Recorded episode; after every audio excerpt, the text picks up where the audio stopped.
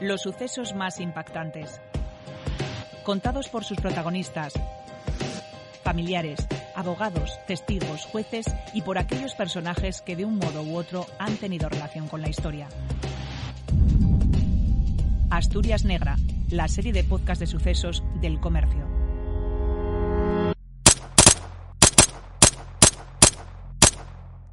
El 24 de julio de 2013, nueve disparos acabaron con la vida de Francisco Jiménez Vargas, de 42 años y conocido como Nano. Al asesinato a sangre fría, ocurrido en la avenida de los Telares de Avilés a plena luz del día, le siguió un éxodo y un reguero de incidentes. Soy Cristina del Río, periodista del comercio, y hoy recuerdo este suceso que terminó con la detención del culpable tras un espectacular despliegue policial. La Avenida de los Telares es una de las carreteras de entrada o de salida, según se mire, al centro de Avilés. Por ella discurre la Nacional 632, que aquí conocemos como la General, la carretera general. Y en aquel soleado y caluroso 24 de julio de 2013 había un tráfico intenso porque a tan solo 5 kilómetros está la playa de Salinas.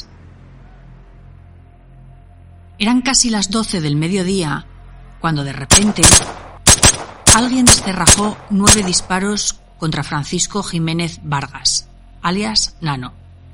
Los tiros sobresaltaron a todos los viandantes y conductores que pasaban por allí, que no eran pocos, y a pesar de no ser una calle comercial, a la avenida de los telares no le faltan negocios. En ese tramo, en el que Nano se desplomó en el suelo, herido de muerte, había un bar, una frutería, un kiosco y una farmacia, todos con clientes que en su mayoría optaron por mantenerse en el interior. Todo ocurrió en un abrir y cerrar de ojos. Nano, que estaba empadronado en Lugones, pero vivía en Gijón, había venido a Avilés a completar la transacción de un vehículo. Estaba en el bar con otros dos hombres y tras terminar esa gestión salió del bar y allí encontró la muerte. En ese momento llegaba Florente Hernández conduciendo a toda velocidad, de forma temeraria, su furgoneta. Venía fuera de sí, lleno de ira, dispuesto a vengar las amenazas que, al parecer, la víctima había proferido contra su hijo. Iba a tiro fijo, sabía dónde iba a estar Nano y no quería darle opción de defenderse. Frenó su furgoneta y a partir de aquí no está claro si me dio discusión entre ellos o no. Hubiera intercambio verbal o no, Florente iba dispuesto a disparar y no le tembló el pulso. A corta distancia no hubo margen para el error. Las balas impactaron en los brazos, según los forenses, por la típica posición de defensa que habría adoptado la víctima, en el abdomen, el intestino, el tórax y seis en la cabeza. Fueron tiros de gracia, también según los forenses, para asegurar su muerte. Inmediatamente se monta en la furgoneta y huye. Cuando se recibe la llamada de que parece ser que hoy se han escuchado disparos en la avenida de los Telares, parece ser que hay una persona por lo menos herida, el dispositivo de la Brigada de Seguridad Ciudadana ya se encuentra en el lugar, ha acordonado la zona y nos dirigimos para allá y ya vimos que había un, cadáver, pues, los impactos eh, sin, esperar a que fuera dictaminado por facultativo, ya se veía que era cadáver. Tino es investigador de la Policía Judicial de Avilés y nos cuenta cómo se llevó a cabo un trabajo con muchos testigos, pero no todos dispuestos a colaborar. Eh, había mucha gente, eh, se trató de identificar el mayor número de testigos posible. Pero... En aquel caso, pues, hubo que dar protección a esos testigos, puesto que muchos por la, la condición de etnia gitana de, de la víctima y posteriormente del autor también, pues serán receptivos a, informar si no se les aportaba una seguridad. Cuenta Tino que pronto se enfocó todo sobre una persona y una familia en concreto. Florente Hernández no tenía antecedentes policiales, pero además de actuar a cara descubierta, hubo testigos que anotaron la matrícula de un segundo vehículo que había venido detrás de su furgoneta y cuyo conductor fue detenido por la policía local en la avenida del Campón, en Salinas.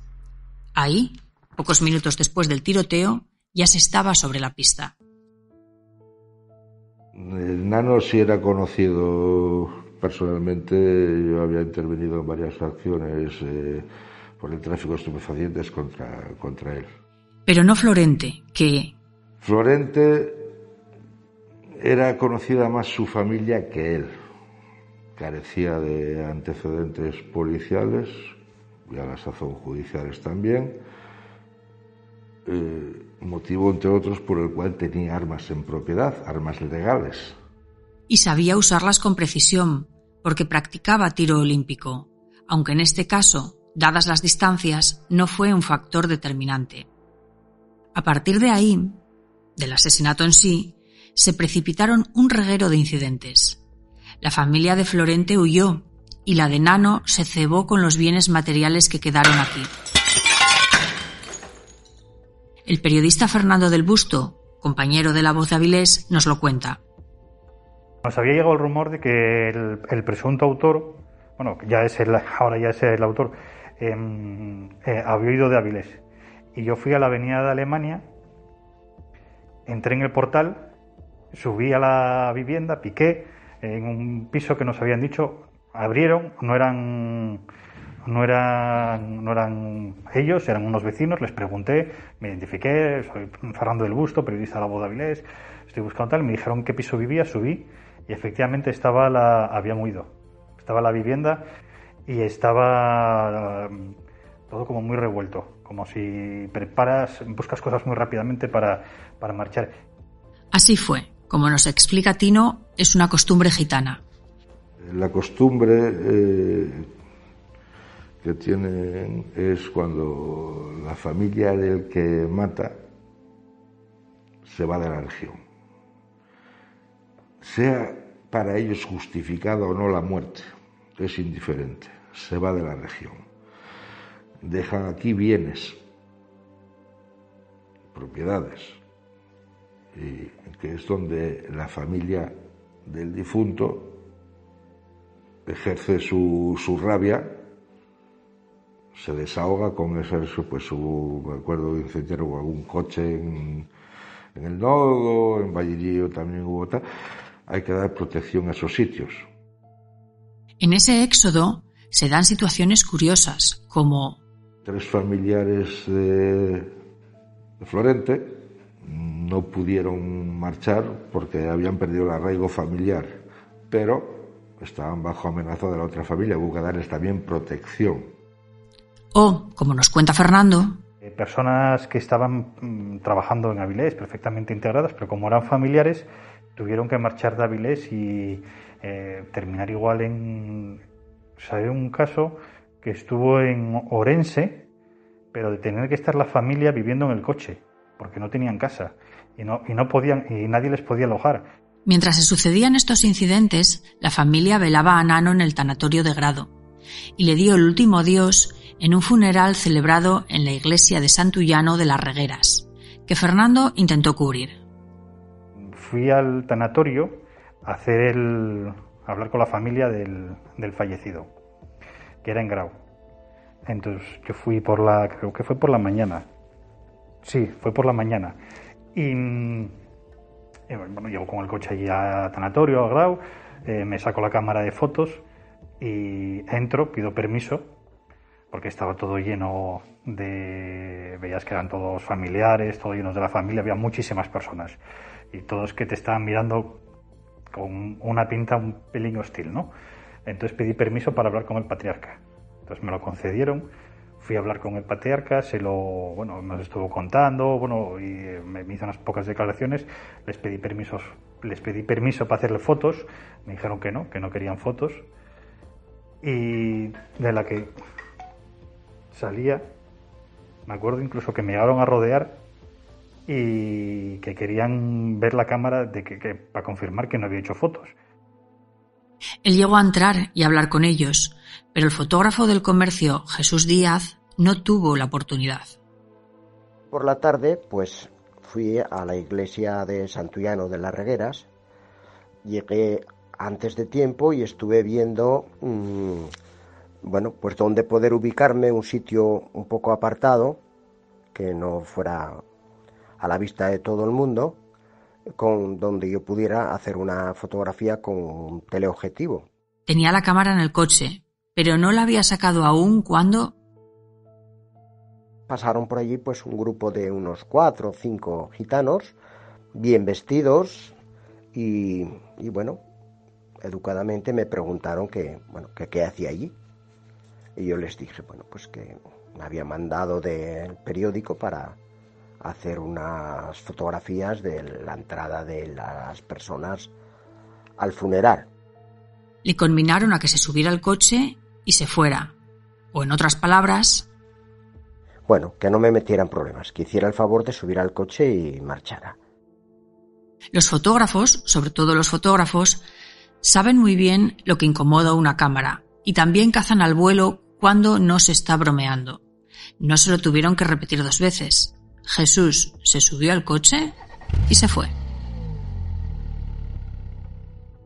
La quema de propiedades en Avilés continuó un par de días más, durante los que se palpaba la tensión en determinadas zonas de la ciudad. Pero los ánimos se fueron relajando y toda la atención giró entonces hacia la huida del asesino. ¿A dónde había ido Florente? La llegada de decenas de personas no podía pasar inadvertida donde fuera que buscasen cobijo. La respuesta llegó una semana después, el 31 de julio. Nos explica Tino, el agente de la Policía Judicial de Avilés, que fue complejo porque no toda la familia huyó hacia los mismos sitios. Había que saber hacia dónde huyó él en concreto, que es el que nos interesa, y nos costó. No nos lo regalaron, eso nos costó. El destino había sido Sinzo de Limia, una pequeña localidad orensana de unos 10.000 habitantes. Centrarlo en Galicia no fue difícil, pero en qué punto de Galicia fue lo, fue lo complicado. Habían elegido Sinzo de Limia porque era... Pues donde estaba arraigada la familia, hay un pueblo chabolista allí, arraigada la familia de la mujer de Florente que les dio cobertura y protección en, el lugar. Una vez localizados allí, hubo que desplazarse. Nos desplazamos tres funcionarios de aquí de Asturias. Estuvieron cinco días y... Empezamos a hacer vigilancias en las zonas donde podía estar. Se fue detectando a la familia, se fue detectando todo. Eran tres puntos. A la dificultad de vigilar sin ser detectados, se sumó el cambio físico experimentado por Florente. Fue difícil detectarlo en un principio porque se había camuflado perfectamente, se quitó todo el pelo, incluso de las cejas. O sea, eh, fue difícil decir, será, no será, será, no será. Urgía hacerlo rápido. ¿Pero por qué? ¿Qué era lo que apremiaba? Sabíamos, intuíamos que tenía pensado fugarse a Portugal, lo tiene a dos acelerones allí, eso está entre Orense y Beriña, eso es, y si se mete en Portugal ya entramos con cuestiones judiciales eh, a nivel país contra país, que localízalo, tráigalo, queríamos evitar eso a toda costa, o sea, tenía que ser inmediato, inmediato, porque este hombre un día se levanta y dice, me voy para Portugal y adiós. Tenía que ser inmediato, tenía que ser eh, seguro. Una vez confirmado que aquella persona desfigurada era Florente, se solicitaron los mandamientos del registro y se llevaron a cabo diez a la vez. Por lo tanto, se tuvo que movilizar de la Jefatura Superior de Policía de Galicia, pues toda una UIP, grupos especiales, de Orense unos 30 funcionarios, estoy hablando de 120 policías, 140 policías, y el helicóptero de, Vigo se tomó una madrugada de miércoles al asalto el, pueblo, se hicieron los 10 registros, se localizó a, cómplices encubridores y autor. Se localizaron las armas, las tres que tenían en propiedad, estoy hablando de un calibre 9 para Bellum, de un calibre 38 y de un calibre 22 legales de este hombre. La del 9 para Bellum fue el arma homicida, se localizó todo, estaban armados. El factor sorpresa sin duda jugó a su favor. Recuerda Tino que... No se le dio oportunidad porque el despliegue fue, mis compañeros en Galicia, maravilloso, fue no, no solo creían. ¿De dónde salió de aquel pueblo tan pequeño tanta policía a la vez? La operación fue un éxito, porque Florente fue detenido sin que nadie saliera herido y fue puesto a disposición judicial. El juicio se celebró en la Audiencia Provincial de Oviedo, en mayo de 2016. Había un impresionante despliegue policial en previsión de que la familia de Nano intentara buscar venganza pero todo se desarrolló en la más absoluta tranquilidad. En el banquillo de los acusados, aparte de Florente, sentaron también a su tío y a su hermano. A su tío porque le había acompañado en la furgoneta en la que llegó a la avenida de los Telares y de la que se bajó para matar a Nano. A su hermano, que había ido en el segundo coche y fue, si se acuerdan, al que habían detenido a los pocos minutos del tiroteo, lo acusaban de encubrimiento. Finalmente su tío fue absuelto y sobre el hermano se había levantado la acusación. Pero a Florente de poco le sirvió mostrar su arrepentimiento e intentar explicar por qué había matado a Nano. Dijo ante el tribunal que solo había pretendido defender a su familia y definió a la víctima como el lobo de los lobos, que a él le hizo ser un león, porque había amenazado a su hijo. Según su versión, Nano se había reído al verlo en la avenida de los telares y se había llevado la mano atrás, Florente, que sabía que siempre iba armado, se adelantó y pum, pum, pum. Esa fue la onomatopeya que empleó en la vista oral. Fueron cinco sesiones de juicio en las que declararon familiares de las dos partes, policías y forenses, y tras el que Florente fue condenado a 12 años de cárcel, 13 de exilio y 65.000 euros en concepto de responsabilidad civil. Como casi siempre en estos asuntos, hubo recursos por ambas partes, pero el Tribunal Supremo confirmó la pena impuesta por la Audiencia Provincial.